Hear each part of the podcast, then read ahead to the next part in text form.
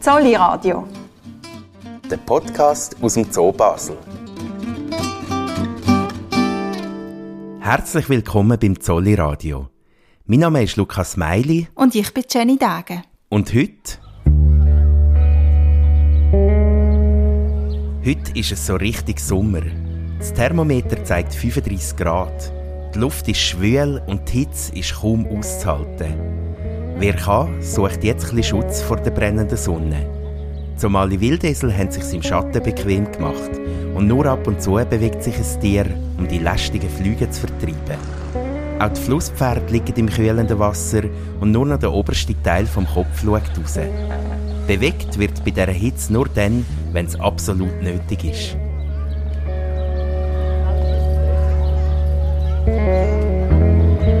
Aber an einem Ort, ganz hinten im Zolli, tönt es wie im Schwimmbad.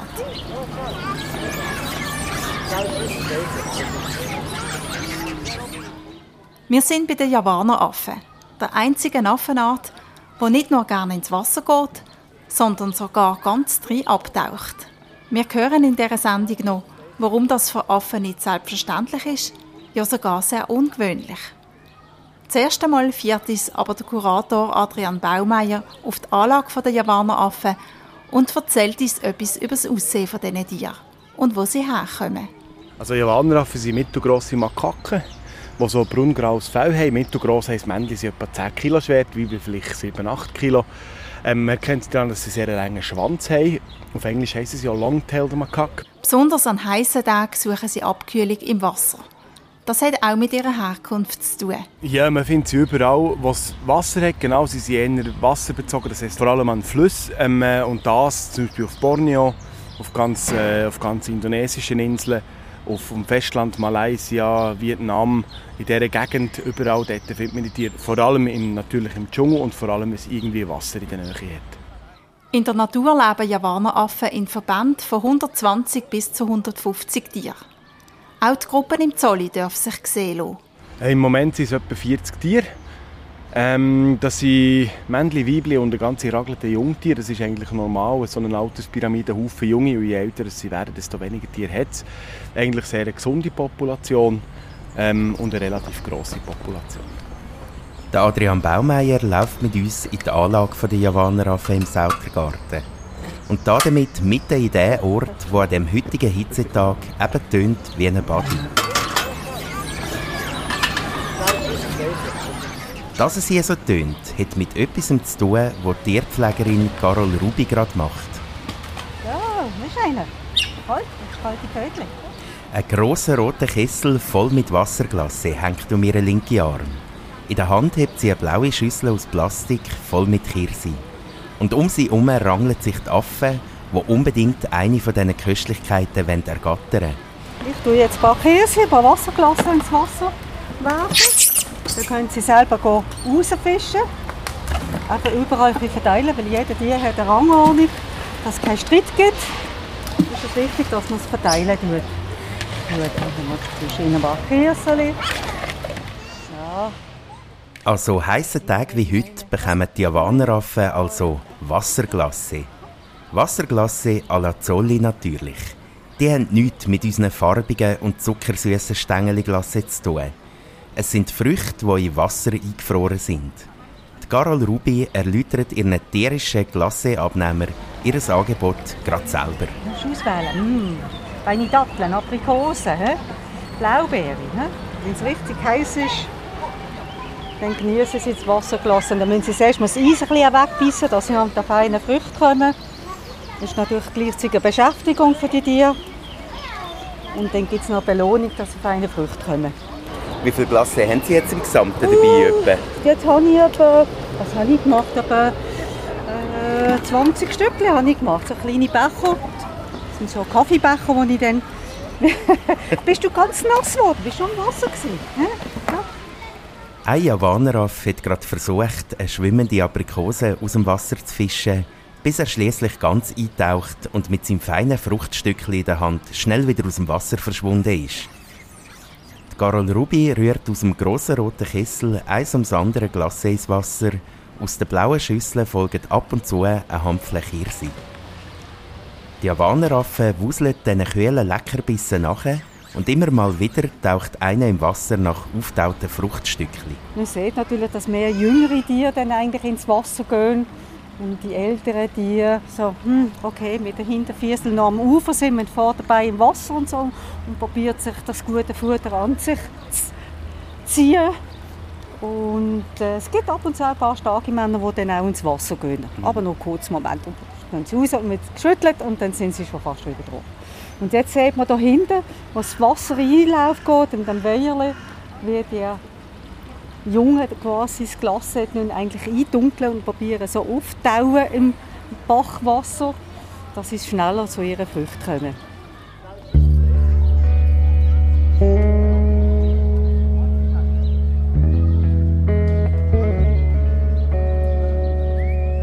Affen, die ins Wasser gehen. Was eigentlich nach etwas ganz Normalem tönt, ist aber ziemlich außergewöhnlich, wie es der Adrian Baumeier erklärt. Da sind Javaneraffen nämlich einzigartig.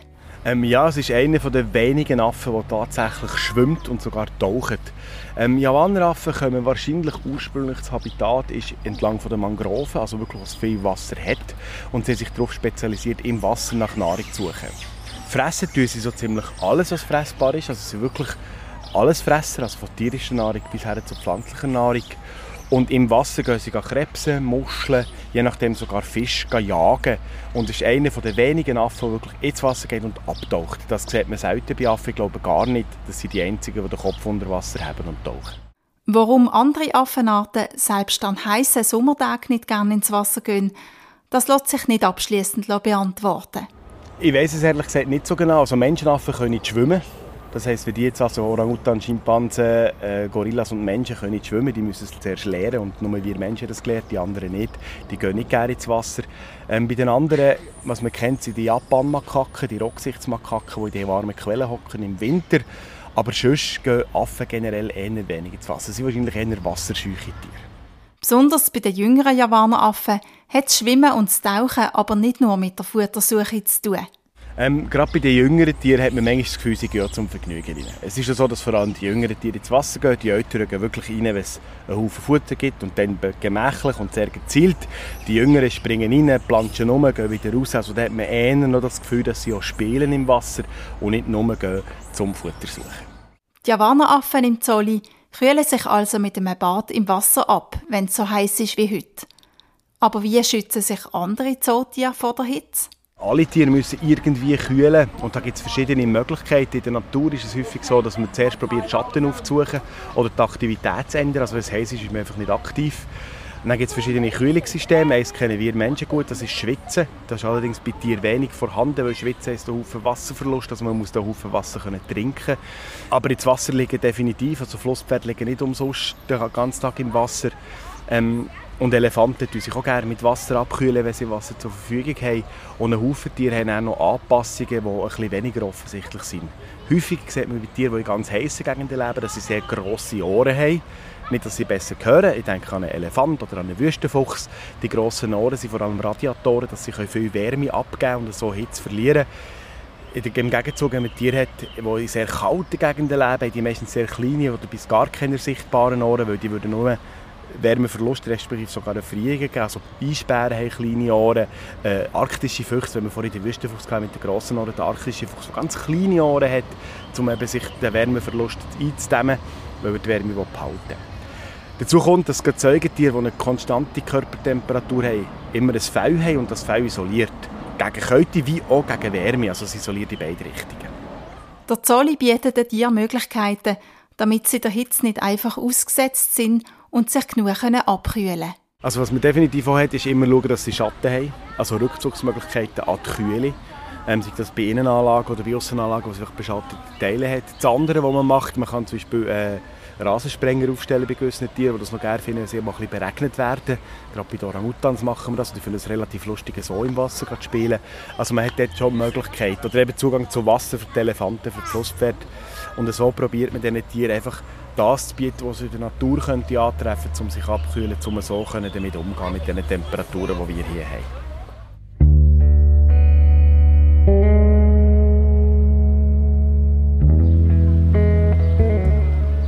Inzwischen sind der Kessel und die Schüsseln von der Carol Ruby leer. Und in der Anlage der Javaneraffe ist es still geworden. Ja, nachdem wir jetzt, wo wir vorher reingekommen sind, war ja eine riesige Aufregung gewesen. und jetzt mhm. ist alles Essen verteilt und man hat das Gefühl, ganz jetzt sind genau. alle ganz zufrieden irgendwie an ihren Glasse. Und ganz genau. Man sagt ja die gefräßige Stille. Ja, jetzt genau. sind alle ein bisschen glücklich und können alles noch ein bisschen picken und dort ein bisschen ausschlecken. Geil, ist das fein? Hm, und dann genießen sie. Da hört man wirklich kein Stimmchen mehr. Kein Pieps mehr. Hä? Ja, es ist wirklich ganz still da innen jetzt. Ja. Jeder ist am Tun, am Knüdeln und, und wieder ins Wasser tauchen, das Glas, und wieder ein Stückchen abbissen. Nochmal waschen. Ah, nochmal ein Stückchen. und das ist natürlich nicht nur zwei, drei Minuten Beschäftigung, da geht es ein bisschen länger, bis dann das Wasserglas aufgegessen ist. Und dann bricht mal ein Stück Glas ab und dann kann ein anderer Jungtier das holen oder Mami gibt etwas ab und so kommen sie zu ihren Portionen. So wechseln sie ab zu Glasse zu Glasse. Was hast du besonders so Feins? Und äh, dann geht er dort schauen, hey, was hat er? Okay, da hat es noch eine Aprikose. Ja, passt mir doch nicht so recht. Bist du noch ein schlecken? Ja, auch nicht. Aber die Ruhe hebt nicht so lang. Jetzt machen sich die Havaneraffen nämlich dran, die Reste zusammenzusammeln. Einer balanciert sich am Seil über dem Teich und hat ein Aprikosenstückchen im Visier. Hinterbei hebt er sich vom Seil und probiert das rauszufangen, das Glassenstückchen. und jetzt hat es wieder Hoppla. Nein, Er ist bei seinem Unterfangen von einem anderen Javaneraff gestört worden und fast ins Wasser geht. Währenddessen belagern zwei andere Javaneraffen die Carol Ruby in der Hoffnung, dass sich in der blauen Schüssel vielleicht doch noch eine Leckerei verbirgt. Ich habe nichts mehr drin im Kessel. Der, der ist leer. ja, der ist leer. Aber da hat es noch ein bisschen Saft drin. Oder? Und wer jetzt immer noch ein Stückchen von der begehrten Wasserglasse in der Hand hat, der muss aufpassen, dass nicht ein anderer Javaner aufkommt und sie im Blitz schnell aus der Hand nimmt. Und um das geht auch der heutige Beobachtungstipp. Ums Streiten bei den Javaneraffen. Also was bei den Javaneraffen spannend ist, Javaneraffen können wunderbar streiten miteinander. Ähm, kann man sich vorstellen, in so grossen Gruppen gibt es immer etwas zu streiten und jeder Streiten praktisch ritualisiert. Man kann sich mal achten, wenn sich die anschauen, wie sie so ihr Augenlider aufziehen und haben so eine weiße Fläche oben der Augenlider, um den starrenden Blick zu verstärken. Das ist quasi wie eine Aggression. Und auf der anderen Seite, dass man gut beobachten kann, untereinander, dass sie schmatzen mit der Zunge so machen. Und das ist eine Beschwichtigung. Und auch das kann man gut beobachten. Also die, die Streitkultur bei den Affen mit Blitzen von den Augenlidern und Schmatzen mit den Lippen, das kann man sehr gut beobachten, wenn man sich ein bisschen Zeit nimmt bei den Javaneraffen. Und ist es so, dass wenn es so richtig heißes Wetter ist, dass auch ähm, bei den Javaneraffen ein bisschen mehr Hitzköpfe unterwegs sind? Nein, es ist eher umgekehrt. Wenn es richtig heiß ist, dann liegen sie alle zusammen um und finden, äh, ich meine nicht, das ist zu heiß. Das kennen wir sehr gut von uns so. Am aktivsten sind sie definitiv in der Übergangszeit, wenn es so angenehm, knackig, frisch ist. Dann finden sie sie am besten. Dann sind sie am aktivsten. In der Hitze vom heutigen Tag sind also keine grossen Rangeleien zu erwarten. Und weil es so heiß ist, verabschiedet sich auch das Zolli Radio in eine Sommerpause, was dann vielleicht auch die ein oder andere Wasserklasse gibt. Danke fürs Zuschalten und bis im August, wenn es dann wieder heißt Zolli Radio der Podcast aus dem Zoo Basel.